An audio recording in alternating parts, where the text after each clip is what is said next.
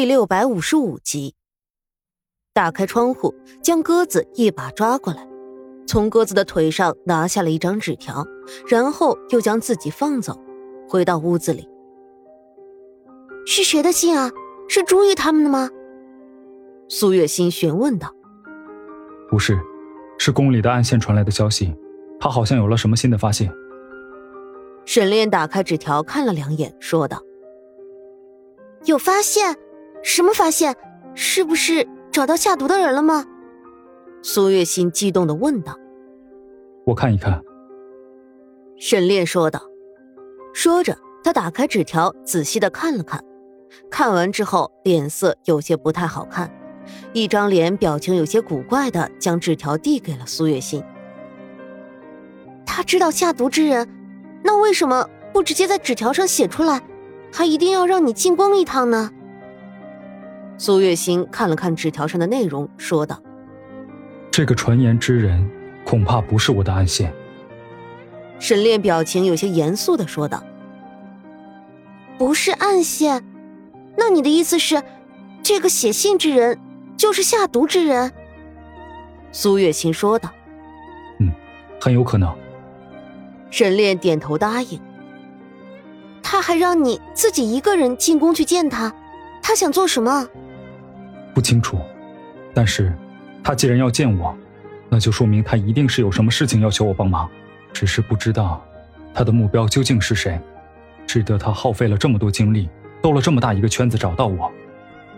沈炼说道：“不清楚，但你一个人去的话太危险了。”皇宫里面现在本来就森严无比，你和皇帝又彻底的撕开了脸皮，他现在恐怕是恨不得你自投罗网呢。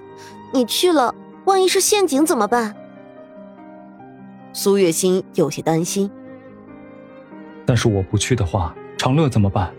他现在的情况越来越差了，资贵人的线索掉了，这可能是我们唯一的线索了。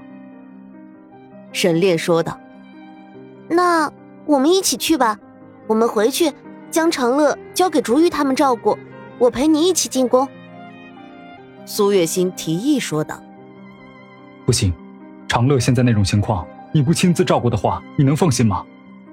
再说了，皇宫并不好进去，我有武功，我进去了，想出来也有办法。你进去又能做什么呢？你就留下来照顾长乐就好，好不好？”沈炼说道。你自己一个人进宫，我也不放心啊！你一个人，万一遇到了什么事情，也没有帮手，我真的怕。”苏月心说道。“别担心，相信我。你看，上一次你被抓了，我不是也孤身一个人就把你和竹雨给救出来了吗？所以不要为我担心，我不会有事的。倒是你要照顾好自己，也要照顾好长乐，安心的等我回来。”沈炼说道。但是，这太危险了。”苏月心说道。“别怕，我再怎么说也和皇帝有一层父子亲情在，他就是想杀我，也需要顾虑一下这个。而且，那个下毒的人擅长用毒，功夫可不一定有我高。没关系的，别担心。明天晚上我进宫去找他，你回去和竹雨他们会合，安心的等我回去。”沈炼就这么定了下来。说完话，也不等苏月心再次抗议，就直接用自己的嘴唇堵住了苏月心的嘴唇，将他的话全部都堵了回去。苏月心心里知道，沈炼是不想让自己跟着他去冒险，但是自己心里又实在担心。感觉到沈炼的吻，便毫不犹豫的回吻了回去。一吻结束，两个人的气息都有些不稳了。苏月心靠在沈炼的胸膛上，微微的喘着气，说道：“沈炼，你一定要平安回来，平平安安的回来，知道吗？”“，知道，我答应你，一定会平安回来的。你也是，照顾好自己，不要让我担心。”“好。”两个人甜甜蜜蜜的说了一会儿腻人的情话，便睡觉了。第二天又是着急的赶路，因为要回去京城，那封信的时间是当天晚上，所以他们只能一刻不停、快马加鞭的往回赶路，连一刻休息的时间都没有。回到竹雨他们待的镇子上，来不及回去将苏月心和长乐放下马车，沈炼就急匆匆的离开了。沈炼一个人回到京城，悄悄的潜入皇宫，趁着夜色，往信上说的地方赶过去。他不知道那个人是谁，也不知道那个人为什么会选择那么一个地点。此时的皇宫褪去了白日里热闹非凡、万籁俱寂，四周一片黑暗。偶尔的会有一阵侍卫们巡逻的脚步声传来，沈炼全部都险险至极的避了过去。等侍卫们离开远一些了，便悄悄的靠近自己要去的目的地。在穿过了梅花林，越过一堵高墙之后，他才光明正大的从暗处走了出来。这里相比起外面，就像是与世隔绝了一样。虽然仅仅是一堵墙罢了，但这里的一切在月光下都显得那样的冷清，时不时的一阵冷风，也比外面要凌厉了几分一样。沈炼皱了皱眉头，还是抬步毫不犹豫地向里面走过去。此时他所在的地方以前也是御花园的一部分，景色极为的美丽。可是自从皇帝上位之后，第一件事情就是下令将这里围了起来，不许任何人靠近这里。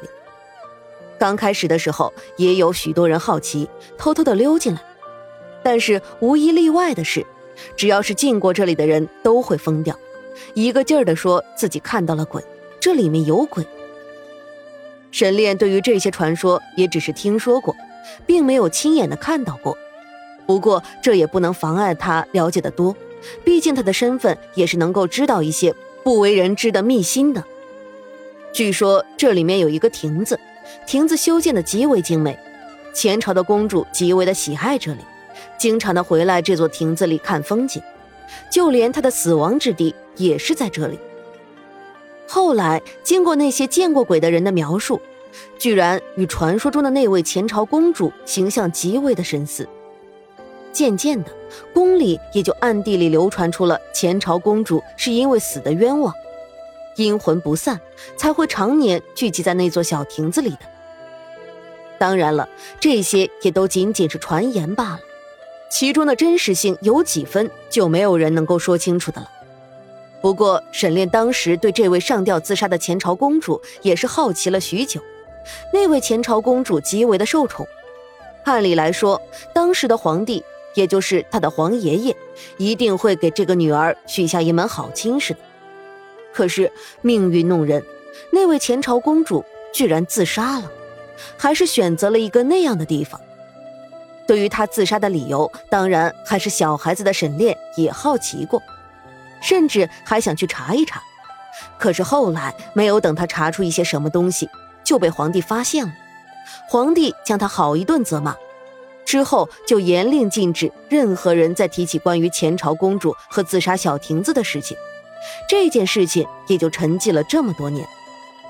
所以当时看到那封奇怪的信的时候，沈炼的表情才会有些错愕，不是因为信里的内容，只是因为这个奇怪的见面地点。沈炼一边回忆着往事，一边向小亭子走过去。小亭子就在这的最中心地带，这里多年没有打理打扫，已经十分的破败了，地上全部都是枯枝烂叶。可他的布局在月光下还是能够看得出来。